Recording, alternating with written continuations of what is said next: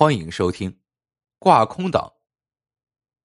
我知道，进入部队后啊，要学的东西啊有很多，但万万没有想到，一条大裤衩也能给我上一课。那是一九九七年，本来我想先考大学，再入伍当兵，可是计划没有变化快，我高考落榜了，只能选择先入伍当兵，再伺机考军校。到了部队，我才发现，事情远没有想象的那么简单。别说是考学当军官了，就是想当好一个兵也不容易。那次新军装发下来不久，我就发现新发的服装有一个特点，那就是过于肥大。不光是外面穿的肥大，连穿在最里边的绿色大裤衩装我的两个屁股也是绰绰有余。部队发的裤衩。统称八一大裤衩，想想，这又肥又大的裤衩穿在里边，哪能舒服呀？我灵机一动，何不像在高中改校服那样，把它改一下呢？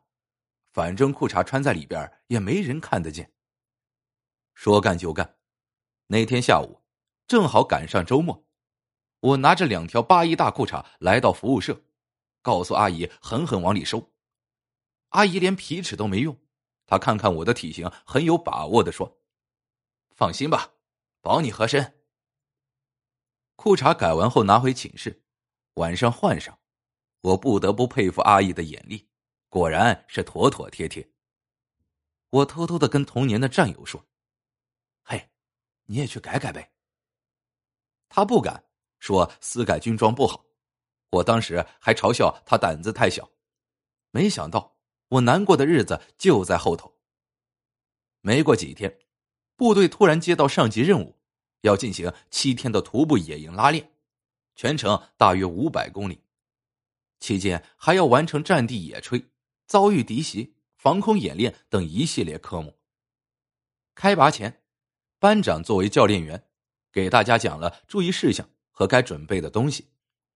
班长朗声道：“徒步行军。”最应注意的就是脚打炮，所以在行军中要带上针线。一旦脚起泡了，就用针线从泡里穿过，然后把线留下。这样的话，水就会沿着线流出，不至于影响后面的行军。其他物资要尽量少带，减轻负重。下课后，班长又偷偷把我拽到一边：“你去买几包卫生巾来。”我当时就懵了，呃，班长，这大男人的买那东西干啥？班长笑了，你懂啥？那东西拉链时当鞋垫，可好用了，保你走一天路，脚底下还干爽的很呢。大部分老兵都懂，所以我在课上没讲。这回我可真长见识了，这些知识是别处永远学不到的。我按班长说的照办了，唯一没有听他的就是我偷偷穿着改过的八一大裤衩。第二天一早，部队按原定的计划出发，长长的队伍排了有几里地。这还是我第一次参加这么大的行动，兴奋极了。平时都是在大院里圈着，现在可算是出来了。刚走了不到一天，我就兴奋不起来了。为啥？因为我的大腿内侧实在太不舒服了，在营房时训练量小，没什么感觉。现在行军走长路，问题马上就来了。改过的八一大裤衩两条侧边，如同锉刀一般，磨得我呀是迈不开步子，走路姿势越发怪异。班长问我咋了，我也不敢说，只说大腿疼。班长听后，接过我肩上的半自动步枪。督促其他人赶快前进，但是纸终究包不住火。到了晚上休息，我们全班住在一栋民房里。吃过饭，班长让大家烧开水泡泡脚，然后早点休息。或许是累了，战友们很快就进入了梦乡，只有我睡不着，偷偷看自己的大腿。我的天，都磨出血印子了，生疼生疼的。我正准备处理。班长忽然凑过来，瞪了我一眼，说：“我就觉得你白天怪怪的，让你瞎改，这回知道难受了吧？没办法，我垂头丧气的交代了自己私自改裤衩的经过。班长听完，对我说：“给你讲个故事，当年我军在老山前线，战事时间跨度长，加上南方潮湿多雨，战士们长期蹲猫耳洞，见不到阳光，敌我好多士兵都生了疥疮，烂裤裆现象很严重，影响了部队的战斗力。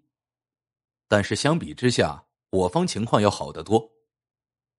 越军当时搞不明白。”一样的战场环境，为什么他们的情况比我们更严重呢？于是他们便派人过来侦查，可非但没发现有什么不同，人呀还被我军给俘虏了。其实我军的秘密装备就是这八一大裤衩，只有我军战士知道。这八一大裤衩可不一般，它宽松肥大，不磨腿，通风良好，不容易烂裆。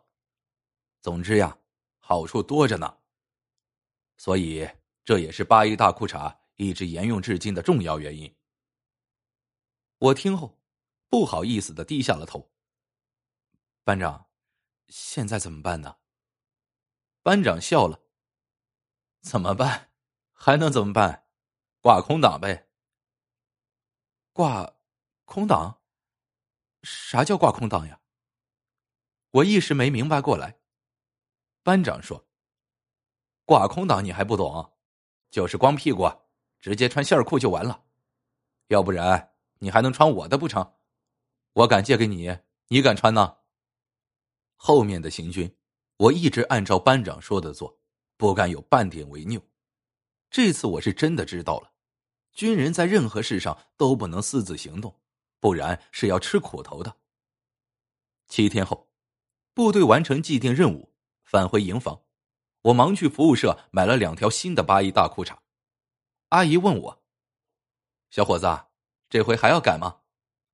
我头摇得跟拨浪鼓似的，心说：“我可再也不想挂空档了。”后来，我在部队也当上了班长，转了士官，服役十余年间，每次拉练，我总要给战士们讲注意事项。